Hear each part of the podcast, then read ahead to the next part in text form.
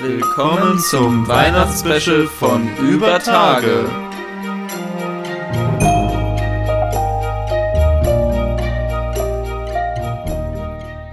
Ho, ho, ho, meine lieben Freunde und Tag auch. Dies ist die erste Ausgabe unseres wundervollen Weihnachtsspecials, mit dem wir uns ganz herzlich bedanken wollen bei euch allen da draußen, die dieses wunderbare erste Jahr über Tage möglich gemacht haben. Die erste Ausgabe beschäftigt sich, das erste Special beschäftigt sich mit einem sehr naheliegenden Thema gerade für uns, und zwar das Thema Urheberrecht und Patente. Und natürlich ist es ein sehr großes Thema, auf das wir nicht in aus aller Ausführlichkeit eingehen können in dieser kurzen 20 Minuten Abhandlung, die wir uns vorgenommen haben. Ja, und wie ihr auch vielleicht schon mitbekommen habt in der Story, hat es ja auch jetzt uns getroffen und wir wurden mit dem Urheberrecht konfrontiert. Ich habe ja auch schon mal eine Story zu einem bestimmten Film gemacht. Für den habe ich dann später auch einen Brief bekommen, dem mir vorgeworfen wurde, dass ich diesen angeblich illegal heruntergeladen hätte und auf einer Tauschbörse weiter angeboten hätte als Raubkopie. Das alles hat uns natürlich ziemlich frustriert, weil damit auch eine recht hohe Geldstrafe verbunden war und davon ausgehend dachten wir uns dann, hm, na gut, wenn es uns jetzt so persönlich trifft, was hat es denn eigentlich mit Urheberrecht, Patenten und geistigem Eigentum so auf sich? Warum trifft es eben vor allem die ärmsten Teile der Gesellschaft, wenn es darum geht, diese Urheberrechte einzufordern? Ja, und manche von euch mögen euch sicher natürlich fragen, naja, was sind das jetzt eigentlich für Begriffe, die ihr da in den Raum werft? Deswegen, Marian, erklär uns doch einfach mal, worum handelt es sich bei Urheberrecht, Patenten und geistigem Eigentum? Mm, ähm. Kannst du das einfach erklären? Ich fand jetzt die Überleitung eigentlich. Ja, die ist ganz toll, aber. Was heißt ich? Sag doch erstmal was Allgemeines. Auch wenn ich gerade nicht gänzlicher Eigentümer. auch wenn ich gerade nicht gänzlicher Eigentümer meiner geistigen Kräfte bin. Das ist eine ganz tolle Einleitung für den Satz, den ich sagen will. Werde ich probieren, eine Antwort darauf zu geben. Ja, im Prinzip würde ich ja erstmal auch differenzieren zwischen Patenten und Urheberrecht insofern, als dass Patente ja vor allen Dingen für jetzt gerade ganz aktuell sowas wie Corona-Impfstoffe da ist, für generell Arzneimittel, für irgendwelche technischen Errungenschaften und Urheberrecht. An der Stelle versteht man dann natürlich mehr unter für dann Filme, für eben geistiges Eigentum, für Videos, Musik und so weiter. Ich würde halt sagen, ja, das ist natürlich eine klare Sache, dass sowas im Kapitalismus existiert, weil alle diese Dinge, die ich aufgezählt habe, sind einfach auch nur mal Waren letztendlich. Diese probieren also die Kapitalfraktionen, die in diesen Bereichen tätig sind, äh, die diese vertreiben, natürlich für sich zu schützen und möglichst unter ihrer Kontrolle zu halten, dass nur sie sie vertreiben und anbieten können, um dann auch den maximalen Gewinn daraus schlagen zu können, auch wenn das jetzt an sich keinen Sinn für das gesellschaftliche Wohl ergibt in irgendeiner Form.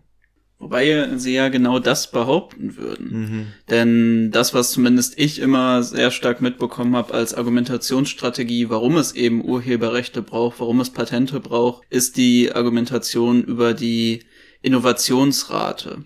Und da wird ja behauptet, dass, und ich würde sogar in Teilen sagen, dass das so stimmt, dass Forschung im Kapitalismus natürlich mit der Erwartung gemacht wird, dass man später Profit aus der Idee schlagen kann. Natürlich ist es so, dass im Kapitalismus Forschungseinrichtungen weniger Interesse daran haben, wenn sie nicht später diese Profite dann auch ausgezahlt bekommen, überhaupt in eine Forschung zu investieren. Weil warum Geld irgendwo reinstecken, was dann später allen und im schlimmsten Fall noch der Konkurrenz zugänglich ist?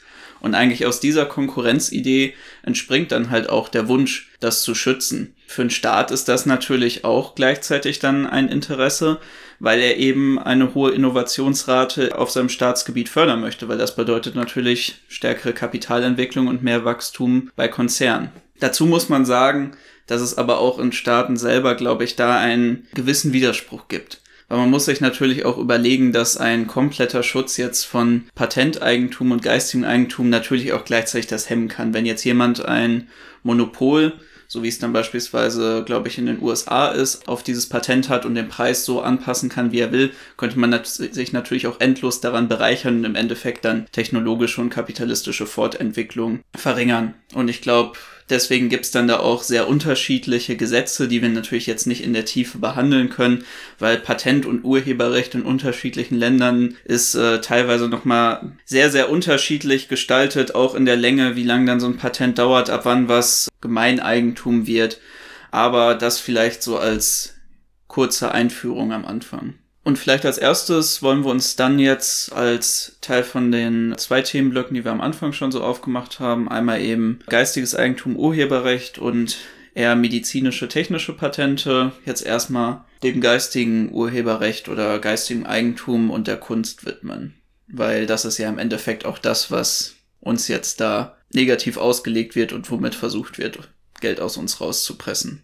Ich finde, noch mehr als bei technischen Patenten und medizinischen Patenten ist das so der Bereich, ja, wo ich finde, dass das alles etwas ambivalenter ist und ja auch da noch ein paar andere Perspektiven reinspielen, weil ich glaube, das, was auch viele Leute direkt dann auch ähm, bezüglich geistigen Eigentum und Kunsturheberrecht immer anführen, sind eben die kleinen Künstler. Und ich weiß nicht, ob du dich noch erinnerst, aber das fiel mir gerade zu dem Thema direkt ein, diese ganze Geschichte mit GEMA in Deutschland bei YouTube-Videos. Weil in meiner Jugend war das mhm. irgendwie voll das große Ding, dass, das kennt ihr wahrscheinlich auch noch, dass YouTube-Videos über GEMA dann gesperrt wurden. Mhm weil sie von irgendeinem Künstler eben Musik verwendet haben, die sich bei GEMA haben schützen lassen. Das war irgendwie nur in Deutschland, deswegen musste man damals über irgendwie absurde Umwege gehen. Dieses um Video ist in ihrem Land nicht verfügbar. Genau, und da muss man über absurde Umwege gehen, um das dann zu gucken. Mhm. Als diese ganze Diskussion aufkam, kam immer wieder dieses Argument, ja, aber was ist denn mit den kleinen Künstlern? Die haben halt nicht ihre ähm, Einnahmen gesichert durch irgendwelche Verträge mit den großen Studios und die sind dann darauf angewiesen, dass irgendwie ihre Musik urheberrechtlich geschützt wird und sie somit dann an den Profiten beteiligt werden. Ich meine, der Zug ist ja eh abgelaufen. Ja, also das gibt's das, nicht mehr. also ja, das sowieso nicht, aber auch so generell ist der Zug einfach abgelaufen. Also die Leute ziehen sich halt das Zeug aus, einfach aus dem Internet raus oder sie haben dann halt die großen Streaming-Dienste wie Spotify, YouTube und so weiter, worüber sie das dann halt konsumieren, als wenn das halt irgendwie aufzuhalten wäre. Es ist ja keine Entwicklung mehr, dass man jetzt irgendwie Leute wieder dazu bringt, irgendwie nach Saturn zu gehen und sich das Album dann von den Leuten zu kaufen. So, das ist ja vorbei. Ja, definitiv. Also ich glaube auch, äh, ich glaube nicht, dass die CD noch mal ein Comeback machen nee. wie Vinyl. Wohl in Berlin habe ich mal wen mit einem CD-Player rumlaufen sehen. Aber deswegen ist das, das halt. Schlechtes Zeichen. Deswegen ist das eher ein sehr speziell, was es äh, bei, bei so Musik angeht, ein sehr müßiger, sinnloser, dummer Kampf, der da geführt wird, der, der keinerlei Nutzen oder, oder irgendwie auch selbst aus deren Perspektive irgendwie Aussicht auf Erfolg hat. Bei Filmen ist es vielleicht teilweise noch mal ein bisschen anders, weil da manche Leute dann vielleicht einfach nicht ins Kino gehen und stattdessen sich das dann einfach illegal streamen oder so. Aber auch da muss man ja sagen. Also inzwischen, du kriegst ja eigentlich alles. So. Ja. Bis halt auch spezielle Sachen dann in verschiedenen Sprachen, wo es dann schwieriger wird. Also im Prinzip ist dann ja diese Argumentation, die da aufgemacht wird, den Schutz der kleinen Künstler, also letztendlich ziemlicher Bullshit und das sind ja große Anwaltagenturen und, und Rechtsabteilungen von, von Riesenkonzernen, die da also dann irgendwelchen Leuten das Geld aus der Tasche ziehen letztendlich um eine Form von Zusatzgewinn äh, zu machen. Also was soll sonst der Zweck davon sein? Ja, natürlich. In unserem Fall hat man es ja auch total gesehen. Was ich da vielleicht auch noch ein spannendes Beispiel für eben eigentlich ein umgekehrtes Verhältnis finde, ist die ganze Geschichte von Hip-Hop-Sampling. Wo es ja eigentlich so war, dass eben die sogenannten kleinen Künstler, die ja dann jetzt äh, in dem anderen Fall dann berufen werden, sich dann eben Versatzstücke von oder Beats von bekannten Musikstücken genommen haben, mhm, damals ja. dann noch als Vinyls oder gab es damals schon CDs, ich weiß nicht, ich glaube, ja, ist ja auch egal. Auf jeden Fall die Tonträger dann besorgt haben, dann die Versatzstücke aus den Musikstücken für ihre eigenen Songs verwendet haben, weil sie einmal nicht die Produktion im Hintergrund hatten und weil sich eine ganz eigene Kultur darum entwickelt hat. Und ich meine, Hip-Hop, so wie wir ihn heute kennen, hätte es einfach nicht ohne diese Kultur des Samplens gegeben. Das war ja dann auch, dass dann, äh, nagelt mich jetzt nicht darauf fest, aber irgendwann in den 90ern es ja auch zu diesen riesigen Rechtsklagen kam, womit äh, Sampling erstmal so ein bisschen der Deckel aufgesetzt wurde. Aber eigentlich fand ich das, ja, fand ich das so ein sehr schönes Beispiel für eigentlich das umgekehrte Ding, wo eigentlich die Arbeiterklasse sich selber wieder die Musik aneignet, die ja im Endeffekt ihnen auch durch das Urheberrecht genommen wurde. Mhm. Weil man dafür auch ein, also das finde ich vielleicht nochmal ganz zentral bei dieser Kunstdiskussion, was man halt nicht vergessen darf.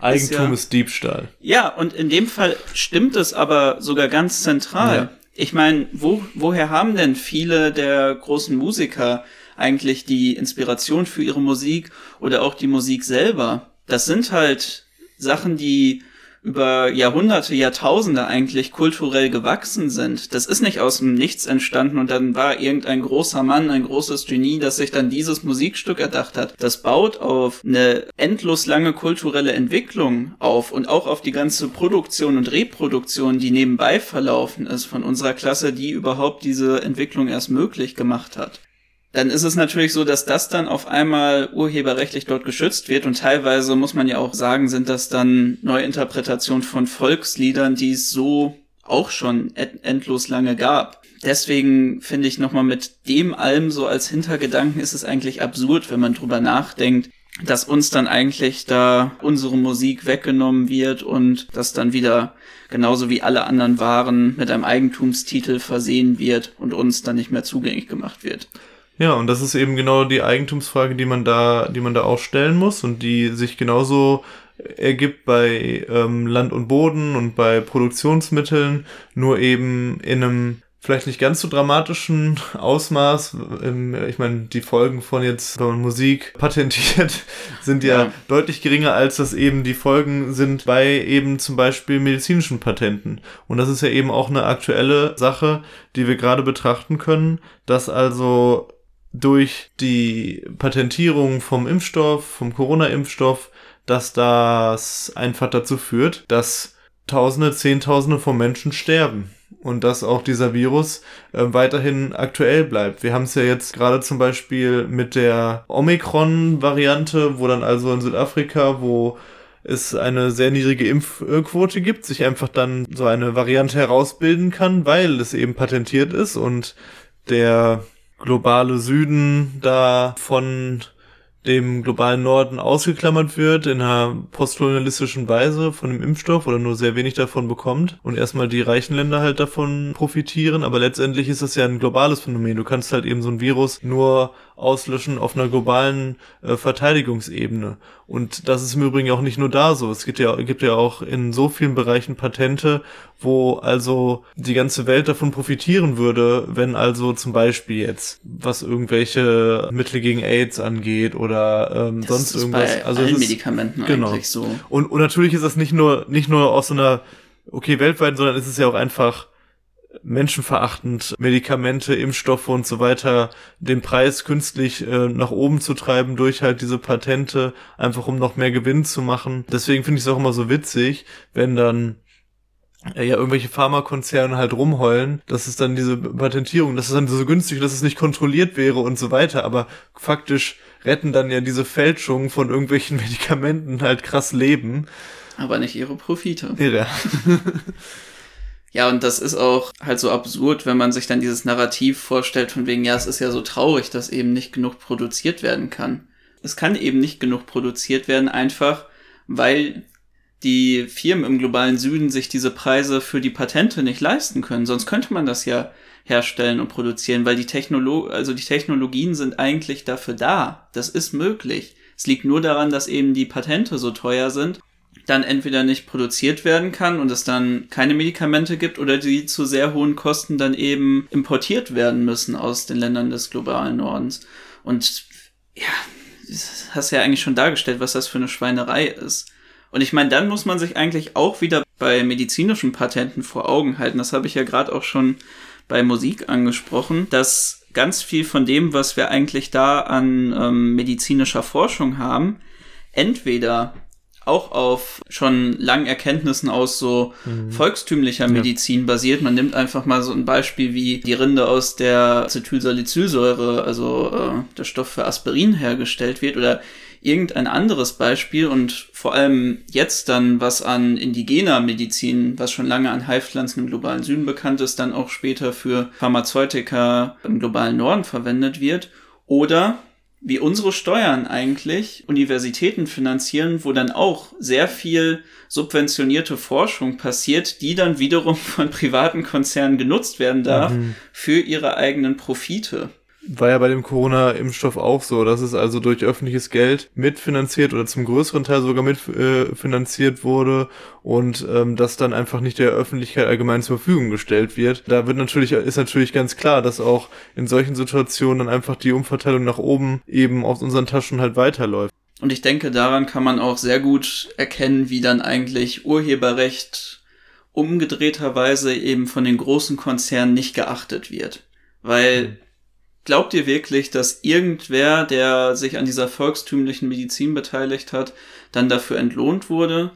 Oder ein Beispiel, was mir jetzt gerade wieder in den Kopf kam, was ich damals eigentlich grandios für das Ganze fand, nochmal um auf dieses Thema Musik zurückzukommen, aber was das sehr gut illustriert, war ein damaliger äh, Vertreter der World Music. Das war dieses gedudelte allerlei aus äh, keltischer Musik, Native American Klängen und was weiß ich, ähm, Instrumenten aus der Levante. Das dann alles zusammengemischt und mit ganz viel Tralala und Enya-Gesang. Die sind damals auf eine Pazifikinsel gefahren und haben dort eben die Musik von einem indigenen Volk aufgenommen und dort dann daraus dann bestimmte Musikstücke gebastelt, die sie dann auf eine CD gebracht haben. Nichts daran verändert, einfach nur die ursprünglichen Klänge, die sie aufgenommen haben, haben darauf dann diesen, ich weiß gar nicht, ob das ein Designpatent ist oder geistiges Eigentum eben beantragt. Und das wurde wiederum dann immer wieder in verschiedenen, ich glaube vor allem so Shampoo-Werbung verwendet. Und die haben damit richtig, richtig dick den Reibach gemacht, richtig viel Kohle rein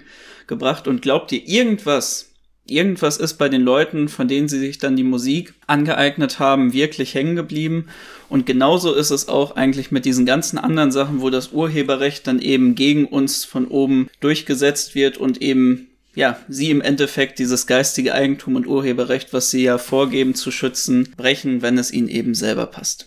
Ja, und das zeigt eben, dass diese ganze Nummer einfach ein großer, großer Diebstahl an letztendlich dem Volkseigentum ist, sowohl geistig als auch von den Errungenschaften, die also aus den schöpferischen Kräften der Menschen also hervorgehen. Woran man auch dann, finde ich, gut sehen kann, dass diese ganze Patentgeschichte auch einfach sehr viel, wie auch gerade schon ein bisschen erwähnt, mit so einem Postkolonialismus zu tun hat, ist auch, in so diesem ganzen Bereich, den wir jetzt auch nur, nur mit zwei Sätzen mal anschneiden, ähm, wenn es auch über medizinische und geistiges Eigentum hinausgeht, so in dem Bereich von industriellen Patenten an bestimmten äh, technologischen Errungenschaften und so weiter, wo dann einfach natürlich die großen Konzerne aus dem globalen Norden da eine Vormachtstellung haben, die sie eben durch das Patentkonzept erhalten können wo sie einfach dann dieses Patentkonzept ein Mittel, eine harte Knute ist, einen Trumpf, den sie haben, letztendlich auf ihrer Hand,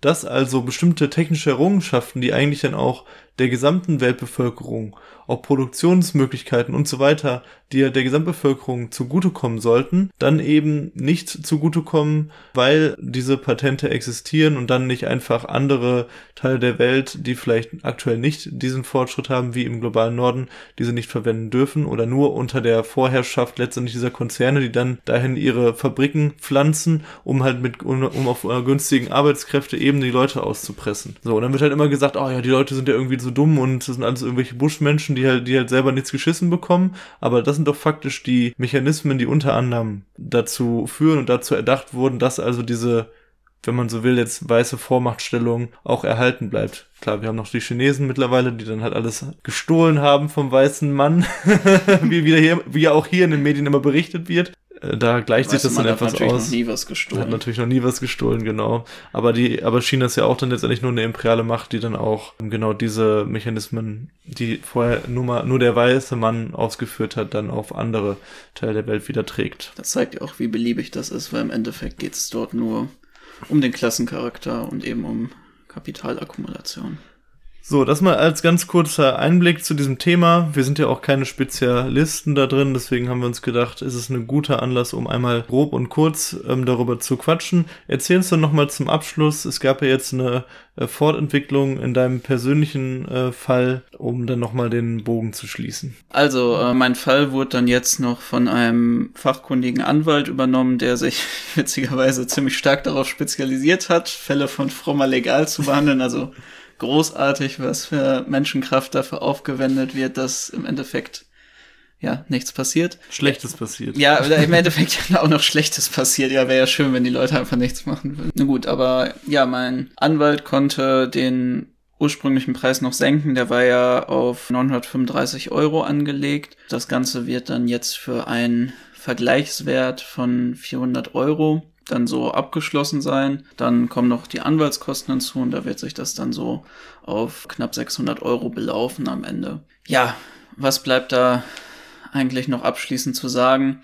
Solltet ihr damit konfrontiert sein, reagiert am besten auf jeden Fall nicht direkt darauf, sondern sprecht einfach mit Leuten, die da juristisch fachkundig sind oder sucht euch einen Anwalt und lasst euch da gut beraten, aber auch keine hohen Anwaltskosten irgendwas aufschwatzen, sondern geht da am besten sehr gelassen mit um. Wir haben schon ein bisschen Kohle von euch bekommen an der Stelle. Das vielen, ist vielen, eine riesengroße Hilfe. Vielen, vielen lieben Dank. Äh, das reicht natürlich nicht annähernd, um, um das jetzt zu stemmen, aber das hilft uns einfach unglaublich weiter, weil wir gerade eine große Last tragen müssen durch äh, auch bei mir noch die, den Repressionsfall bei Joshua jetzt, diese Scheiße und dann auch noch andere Sachen, weil ähm, wir zum Beispiel auch jetzt noch groß unsere Materialien, die wir größtenteils irgendwie verschenkt haben und wenig, wenig verkauft haben, irgendwie auch bezahlen müssen Ende dieses Jahres. Also wenn ihr uns ähm, noch unterstützen wollt, wir freuen uns sehr. Eure Kohlen für über Tage könnt ihr uns gerne immer regelmäßig oder einmalig über unsere Spendenkanäle bei PayPal und Patreon unterstützen. Und in dem Sinne würde ich sagen, ja, das war's von uns heute. Morgen gibt's dann die zweite Ausgabe von unserem Weihnachtsspecial. Weihnachtsspecial, aber es wird natürlich nicht immer nur on, äh, Audio-Sachen sein, sondern wir sind da etwas kreativer unterwegs und haben unterschiedliche Sachen für euch vorbereitet, also bleibt gespannt. Glück auf. Glück auf.